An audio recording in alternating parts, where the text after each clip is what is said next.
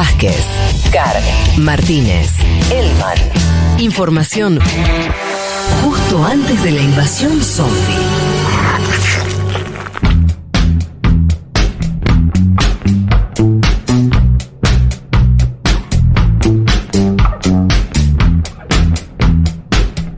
Empezamos a- con algunas noticias que me interesaba contar. Hubo una, em, algo en el pase contamos, que tiene que ver con eh, el, acuerdo que habrían suscrito eh, con el aval de Turquía, Rusia y Ucrania para vender los famosos granos que están ahí esperando en, en los puertos ucranianos. Se especula con distintas cifras, pero todas son muy considerables. Eh, el tema es que, bueno, se firmó, se firmó de una manera extraña. Vieron ustedes que firmó Rusia un papel y después firmó Ucrania el suyo, pero no distintos papeles para no firmar en el mismo papel y en distintos momentos para no cruzarse. ¿Viste como cuando va- tenés que firmar, no sé, un alquiler y entonces es- no te cruzás con, con, Me con el dueño? A, las listas, si no, ¿no? Viste que las listas va un, va un candidato a diputado, Sí. firma a las 12 de la- del mediodía Sí. y después viene otro que iba a quinto, ponele, firma 12 y Ajá. 5, pero no se cruzan nunca. No se cruzan. Y antes operaron entre sí. Se mataron. ¿no? Se mataron. Bueno, el tema es que un- menos de un día después eh, hubo un bombardeo en el puerto de Odessa, de donde efectivamente deberían salir. Uno de los tres puertos, ¿no? Claro. Deberían salir parte de la producción eh, de granos de Ucrania.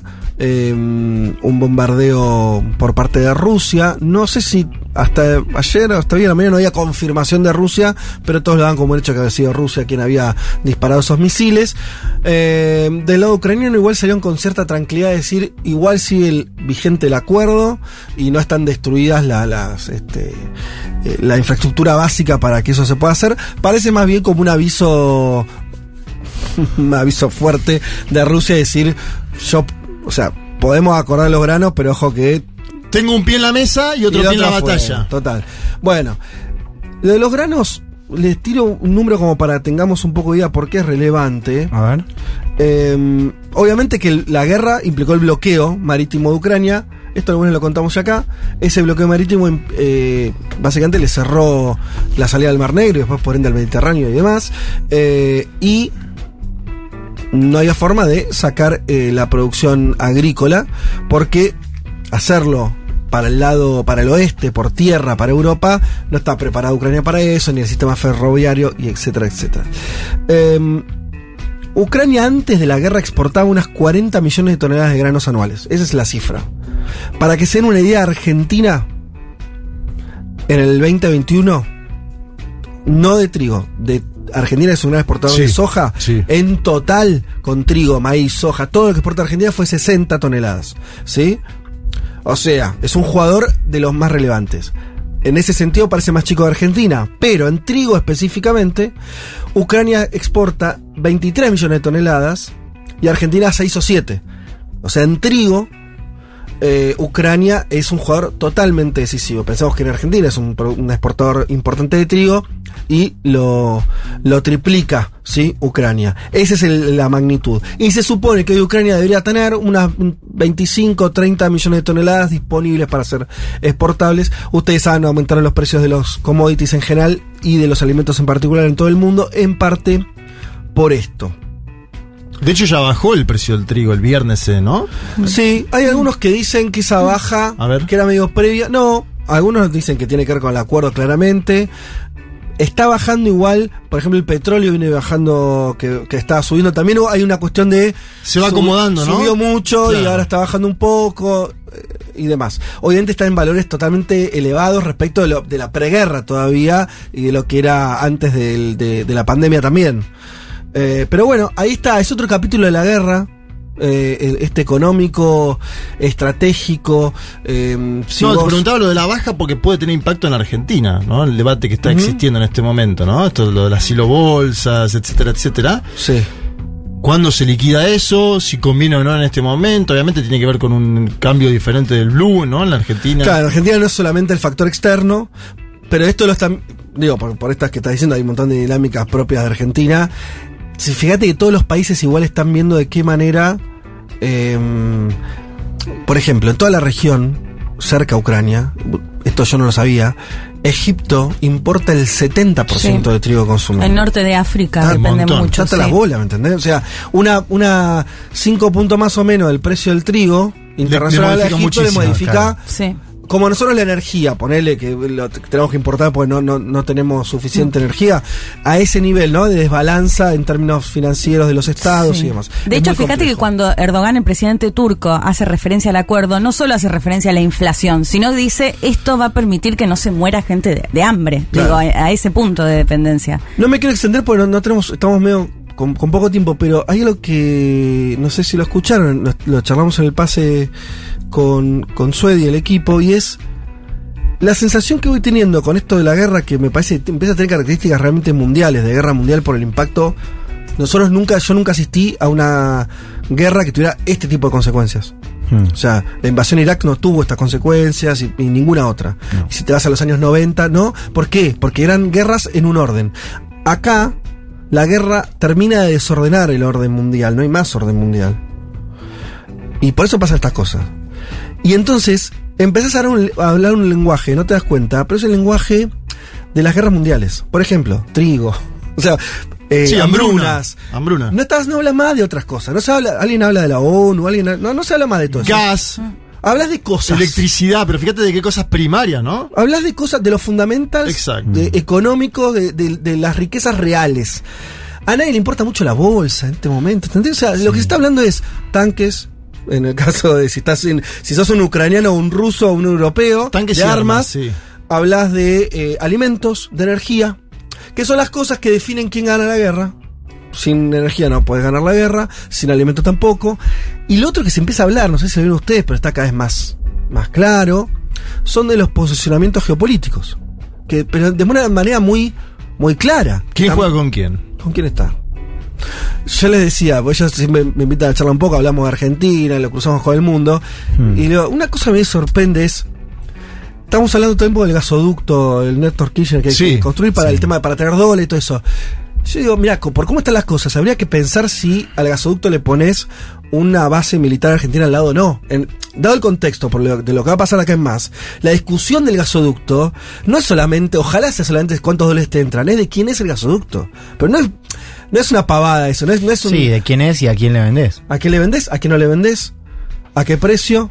Eh, entonces, pongo la imagen militar para mm, exagerar lo que estoy tratando de decir de la importancia geopolítica. Alberto Fernández hace giras y le preguntan, che, ¿no vendés? ¿Cuándo? No existía eso hace 10 años, no, no pasaba eso. Eh, todos los países son más importantes en una guerra, porque son todas fichas que en otro contexto Y Sí. fíjate Venezuela. Son más ¿no? presidentes. El de, ci- el de hielo que hubo de Venezuela y que sigue siendo. El invierno europeo me preocupa en términos geopolíticos. Bueno, falta, en ese Muy sentido, poco falta, lo peor. Sí. ¿Ustedes se imaginan lo que Es el vamos a ver? primer invierno de este conflicto. Claro. Hmm. En términos de guerra va a ser tremendo. De cómo jugar ahí, desconozco las variables militares, pero a los europeos les va a venir toda la, eh, la realidad. Que no sabemos bien qué va a pasar. Sí. Tienen reservas estratégicas, algunos dicen que sí, que Alemania finalmente, otros dicen ni en pedo. Y está llegando En medio. fin. A ver, vos sabés que no. Que en algún momento va a tener que haber un quiebre porque no vas a poder tener un segundo invierno así. Porque lo que te, lo que te están diciendo desde Europa es. Ellos no llegan a reemplazar, por ejemplo, el gas. Claro. eh, con otros proveedores, que era un, po- un- al, al principio un poco se creía eso, Sí. ¿no? O sea, como que, que Rusia iba a ganar plata a corto plazo, pero a mediano y largo plazo, Perdía. claro, porque Europa o el que sea iba a Iba a poder cambiar, reemplazar la sí. fuente. Eso no está pasando, es muy difícil que eso pase al menos a corto plazo, y de corto plazo es el año que viene. Eh, entonces uno piensa que va a tener que haber algún tipo de... O, o el- la pregunta de, bueno, ¿qué va a pasar? Si va a haber algún tipo de compromiso, si... Porque al mismo tiempo la dinámica de la guerra te está llevando en mediano y largo plazo, porque si lo que pasó esta semana, que esta idea de que Putin podría, por ejemplo, anexar o declarar alguna intención de anexión de territorio, bueno, eso hace que la salida corta esté más debilitada. Entonces, digo, si la guerra va para medio y largo plazo y Europa no tiene para aguantar otro invierno más, ¿qué haces? Total. Sí, de hecho, perdón, pero además ya no solo no hablan de sustituir el gas, que fue lo primero que hicieron, sino este plan que plantean ahora directamente reducir el- la utilización del Sí, gas sí. en un 15%. Digo, ¿cómo puede llegar a afectar eso en la sociedad? Y un Putin además que les dice, bueno, usemos el Nord Stream 2, ¿no? O sea, digo, como ese acorrala, me parece que está completamente acorralada Europa eh, en ese sentido. Eh, sí, y todo da a pensar que ya seguimos hablando de la guerra de Ucrania y Rusia por una comodidad, pero no es esa. O sea, es, que decir, nadie está pensando mucho en. O sea, vieron que incluso cuánto avanza o no Rusia, empieza a ser un factor secundario. Sí. Se impuso la discusión de quién va a salir ganando y no per- y perdiendo acá. Y Estados Unidos no quiere salir perdiendo, Rusia no quiere salir perdiendo. Entonces, para mí, Juan, eso es, no sé, yo ya lo he contado que esto es lar es como empezó una guerra. Sí. La sensación es que empezó una guerra, que hay un capítulo actual, que es Ucrania, que hay que ver, pues para un lado, para el otro, pero acá empezó otra, porque si no, no se explica. Quiero decir, alguien ve un escenario donde, bueno, esto se arregla, entonces Rusia vuelve a darle en el Nord Stream el gas. Nadie se imagina. No, eso. claro. No, no, por eso está hablar de la cosa más intermitente. ¿no? Claro. Digo, vos podés tener un cese al fuego, pero igual el vínculo, por ejemplo, entre Europa y Rusia va a seguir siendo tenso. Y eso ya tenés indicadores, digo, lo que está haciendo la OTAN, digo, en ampliación y, y lo que acordó hace poco, lo contamos acá en Madrid, digo, esta idea del nuevo concepto estratégico, de cómo se está armando, digo, con eso en mente es muy difícil pensar en una desescalada. ¿Está preparada Europa para los cortes obligatorios que puede haber, que puede existir? Lo pregunto de verdad. Un ciudadano europeo medio que gana 2.000 euros mensuales, Sí. un trabajador que le va bien, ¿está preparado para cortes de energía? Si nosotros no estuviéramos tan mal con el- Sí. uno diría, abramos la papa frita y vemos. Porque va a ser un poco eso. El mundo va a ver a una sociedad próspera. Que le sobran le sobra guita a Europa. No le falta, le sobra. El Banco Europeo emite euros. O sea, le sobra. Y no sirve de nada. Eso es guerra, ¿entendés? Sí. Tenés guita y, Y no ya te cayeron sirve. dos gobiernos, ¿no? Ahora ya cayeron dos cayeron gobiernos. dos gobiernos. Ojo. Bueno, por eso. Ahí entonces, este, eh, un poco se- seguir actualizando la guerra, que me parece que es, es el escenario de, de- de esta época. Es un poco así. Eh, le asumo un datito más.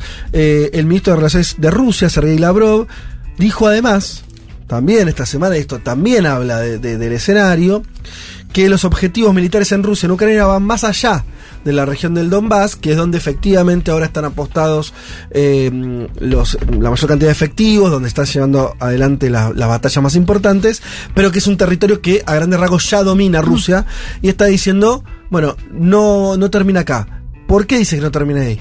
Porque la acusación de Rusia es que eh, Ucrania al continuar también la guerra, eh, ellos no pueden permitir que la línea ¿no? de, de los este, defensiva de Rusia quede tan cerca de su frontera, ¿no? Eso es básicamente la argumentación. No podemos permitir que parte de Ucrania controlada por Volodymyr Zelensky o su sucesor, dice, siempre le mojar un poco la oreja, tenga armas que pongan en peligro nuestro territorio o el de las repúblicas separatistas que han declarado su independencia y quieren elegir su propio futuro. Bien, bueno.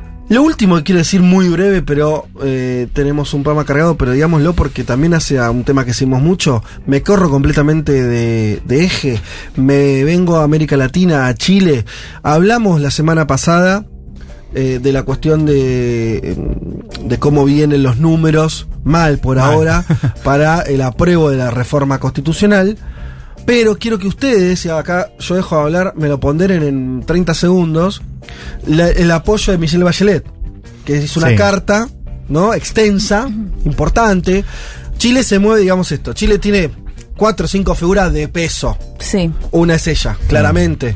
¿Y Una cuáles es son las cuatro? ¿Las cuatro? Frey. No, bueno, No, lo, puse. Lagos. Lagos, lo- Bueno, Lagos intermedio. Sí, porque yo diría que Bachelet, ¿no? No sé si coinciden, es como la que más peso. De hecho, cuando fue incluso la elección de Boric, me acuerdo que estaban todos muy Esperando que pendientes. ella que ella sí, que llegara de. estaba en la ONU, bueno, que llegara al país Sí. y ver si apoyaba finalmente o no. A lo hizo Boric. con un video muy explícito, Claro. lo cual fue muy bueno para la campaña de Boric. Sí. Ayer sábado Sí. fue que ella se expidió y eh, dijo, aprobar esta nueva constitución es el mejor punto de partida para hacer realidad lo que tanto tiempo nos fue negado. Con el apruebo es más fácil conducir las transformaciones y llegar más lejos. Apruebo tener una constitución que nos dé herramientas, apruebo, utilizo la palabra apruebo. Muchísimas veces. Eh, poniéndole todas cuestiones positivas, básicamente recordemos que la gente va a tener que elegir entre aprobar o rechazar el referéndum en septiembre. Claramente se me pareció un posicionamiento muy contundente y claro. No es que dijo, bueno, más o menos. Cuando los otros presidentes, expresidentes, habían estado o en contra o dubitativos, ¿no? Ah, por eso lo traía. Por eso digo, quería traerlo el panorama para agregar, cerrarlo del domingo, que lo hicimos más extenso y demás. Este dato cambia la situación y lo, lo último que digo es, los últimos números es que hay una subida leve, pero subida también del apruebo. Sí, sí. Una micro tendencia, una pequeña tendencia ¿Qué todavía va, con... treinta y pico? Va a 37, 38. Bueno, Claro, sí, es hay unos posible 12 que- puntos. Está más 11. competitivo, digamos. Está más Sí. competitivo. Y de vuelta, insisto, con lo del domingo pasado, en agosto comienza la franja televisiva. O sea, vamos a ver la campaña audiovisual. Creo que le va a inyectar un poquito más de épica a la campaña, la cual algo, algo que a la prueba le falta.